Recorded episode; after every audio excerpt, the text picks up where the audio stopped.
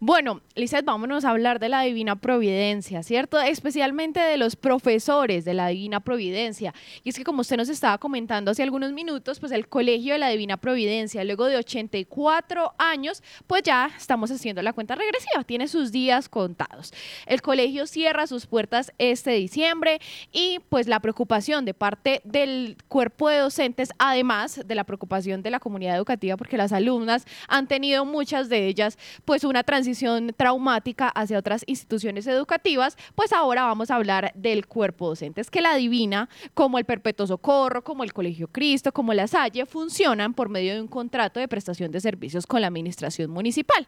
Pero las hermanas terciarias capuchinas, las dueñas de la Divina, no lo van a firmar el próximo año y es por eso que los alumnos pues debieron buscar cupos en otras instituciones. Ahora los docentes pues sienten que están a la deriva. Consideran que la Secretaría de Educación de Manizales todavía no les ha definido qué va a pasar con ellos y por eso decidieron enviar un derecho de petición para que se les responda por las gestiones que está adelantando la Secretaría para poder reubicar a los 26 maestros de planta que se ubican en la Divina Providencia. Pero escuchemos a Patricia Valencia, la coordinadora de la Divina Providencia, quien nos cuenta en sus propias palabras qué le ha tocado vivir al cuerpo docente ante esta incertidumbre. Para nosotros, eh, los que somos de la nómina oficial de la alcaldía de Manizales, em, ha sido compleja la situación toda vez que em, después de estar gozando del bienestar, eh, de trabajar en una institución educativa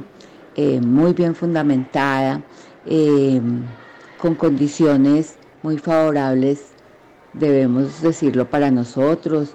Em, el colegio está ubicado en un lugar de fácil acceso, trabajamos en unas condiciones muy, muy óptimas. El colegio tiene una planta física excelente. Mm, bueno, eh, pensar que para el año 2024 debemos ser reubicados, pues es un, es un reto y un desafío. La Secretaría de Educación hasta el momento que le hemos hecho diferentes llamados y diferentes solicitudes eh, para que priorice la reubicación nuestra para el año 2024, lógicamente, porque en el 2023 tendremos que terminar el año académico con eh, toda la eh, apuesta educativa de esta institución. Em, no nos ha dado una respuesta mm, realmente efectiva. Solicitamos que eh, a través de ellos hicieran una petición a la Comisión del Servicio Civil para que congelaran eh, el proceso de, las audiencias para los docentes que concursaron eh, y se proveyeran inicialmente eh, las plazas reservadas para el año 2024 y no sucedió así. De tal forma que habiéndose surtido las, las audiencias para quienes concursaron, en este momento a nosotros no se nos ha llamado, no se nos ha mostrado una posibilidad de opciones para el año 2023. Sabemos que tenemos todo el derecho porque todos hemos ganado nuestro puesto por meritocracia, eh, hemos pasado el proceso del concurso en diferentes años, eh, las personas que están provisionales han presentado su documentación eh, tal como se les ha exigido. Entonces, estando ubicados, consideramos que merecemos una priorización y una atención especial por parte de la Secretaría de Educación. Allí escuchamos a la coordinadora de la Divina Providencia, perdón, ella es Patricia Valencia y nos cuenta un poco el contexto de esta situación.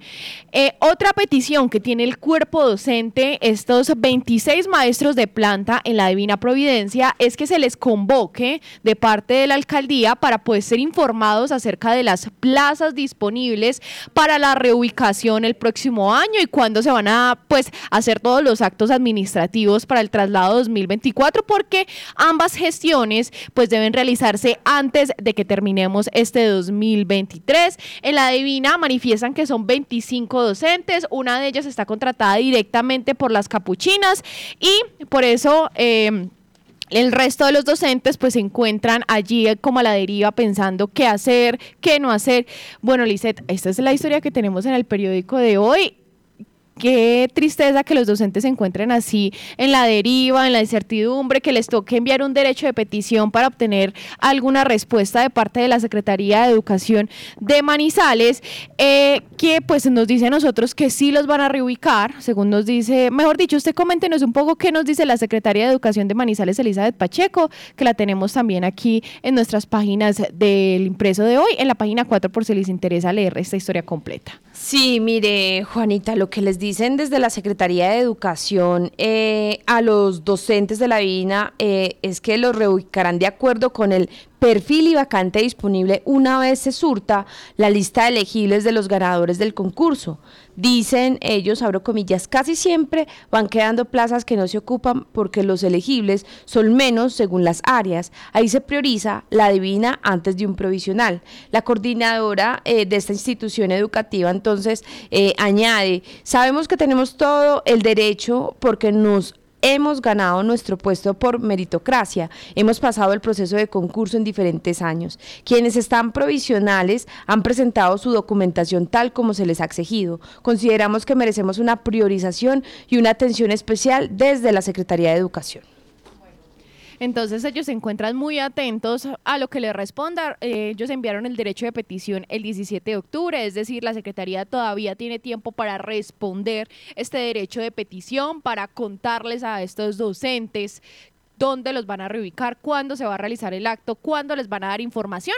Pero también escuchemos a otro profesor, él es el profesor Miguel Sardarriaga, es profesor allí de la Divina Providencia y también nos hace un poco de contexto y nos cuenta su historia ante la incertidumbre de su reubicación para el próximo año. Desde el mes de junio de 2023 nos enteramos directamente por la hermana rectora, la hermana Adriana Cadavid, que la comunidad de hermanas terciarias capuchinas habían decidido dar por terminado el contrato de prestación de servicios educativos a partir de diciembre de este año, lo que nos llevó a una incertidumbre por pensar qué iba a suceder con las niñas, con nosotros los maestros y con todo el personal que hacemos parte de la institución educativa de la Divina Providencia. Es importante aclarar que desde administraciones anteriores y municipales y la actual, cada año eh, se presentaron muchas dificultades en relación a la continuidad de la prestación del servicio como contrato, puesto que cada año colocaban muchas trabas para firmar el contrato.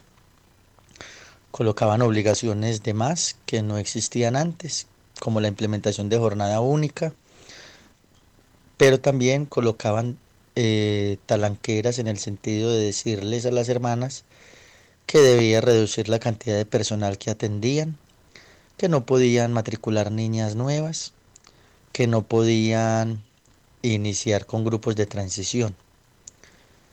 Este año no fue ajeno la situación y nuevamente, mediante circular de la Secretaría de Educación, les manifestaron que no podían iniciar el siguiente año matriculando niñas en transición y tampoco recibiendo niñas nuevas.